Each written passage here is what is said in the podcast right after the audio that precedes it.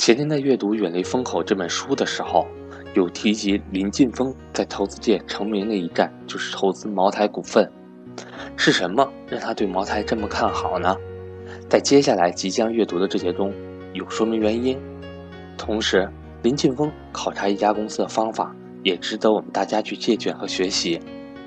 我是班主任韩登海，格局正式课程支持随报随学，欢迎各位伙伴找我报名。九月份格局有安排日本游轮商业游学，赵正宝老师面对面给大家讲解投资理财秘籍。八月十五日截止报名，欢迎感兴趣的伙伴找我咨询沟通。我的手机和微信为幺三八幺零三二六四四二。今天我们将要阅读的主题为：没有调查就没有发言权。眼光二字说起来轻巧。但要练就火眼金睛的功夫，不受一番摔打可不成。常在资本市场游走，有句话人们常挂在口头，就是好货不便宜，便宜没好货。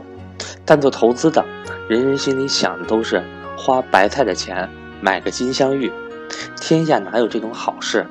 于是乎，就不断上演各式各样做庄、设限、开老鼠仓的把戏，各种内幕消息满天飞。说起来，很多人不相信，林晋峰的大部分投资信息和交易机会都来自于日常读报。茅台股东要拍卖转让法人股的消息，他也是从报纸读来的。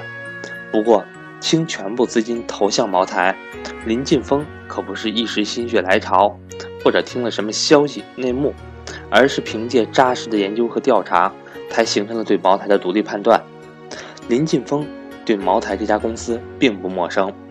茅台在两千零一年上市之前，林晋峰关注了五年时间，同时期内还关注了五粮液、沱牌等白酒企业。当明确的锁定茅台为研究对象时，他做了很多工作，研读了白酒行业所有上市公司的招股说明书、年报，甚至材料中很小的备注文字都没有放过。没有调查就没有发言权。做足基本功之后，林晋峰也通过朋友介绍、亲自蹲点的方式去找茅台经销商、消费者聊天。他先后和茅台驻深圳办事处的经理、茅台经销商等渠道经销人员分别进行长达一天的座谈。每个周末，他都会跑到商超或者烟酒店做消费者调查。我就站在那里看买酒的人。问他们为什么买红酒或黄酒不买白酒，为什么买五粮液不买茅台等，只要他们愿意跟我说，我就抓住机会聊。林晋峰说，调研过程中，几百个消费者的共同体验给了林晋峰极大的投资触动。喝茅台的消费者很少换别的白酒品牌，喝其他白酒的消费者会换喝茅台。一个茅台酒的消费者告诉我。喝过茅台的人对茅台的偏好度极高，而且会持续购买，但对其他酒的忠诚度则没有这么高。这个在年报或者任何材料上均没有体现，而是源自于对几百个消费者的亲身调研后所得出的结论。对于消费者来说，品牌忠诚度是构成企业护城河的关键一环。随着调研的深入，一手草根调研获取的信息和数据反馈。不断强化林晋峰对茅台竞争力的理解和认知。事实上，这种终端和渠道调研的传统，在林晋峰买入茅台后一直保持至今。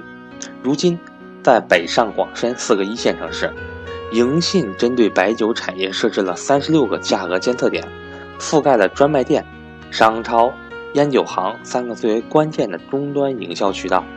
每两周监测抓取茅台的终端价格，渠道和终端调研完成之后，下一步就是对茅台酒厂进行实地走访，对公司管理层进行评估。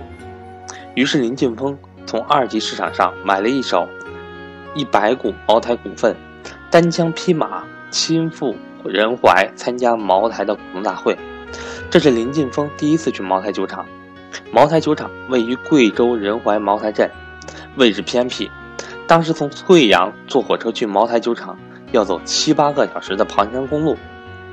茅台的管理层原以为这次股东大会只是走走过场，没成想还真有投资者跑到这个山沟沟里来开会。当时茅台在贵阳只有一辆面包车，于是林劲峰就坐着这辆面包车晃晃悠悠的来到了茅台酒厂。当时投资人都是盯着五粮液，参加茅台调研的人很少。原本只是走个过场的会议，因为林劲峰的到来。不得不照本宣科，按部就班的进行。茅台的高层如季克良、袁仁国、季红都端坐在台上，而台下只有林劲峰一个人是真正意义上的投资者。第一次交流主要是寻找感觉，打个印象分。林晋峰没有跟茅台的高管提及自己的计划，拍卖法人股的行为，甚至都没有去酒厂现场看看。第二天早上一吃完早饭。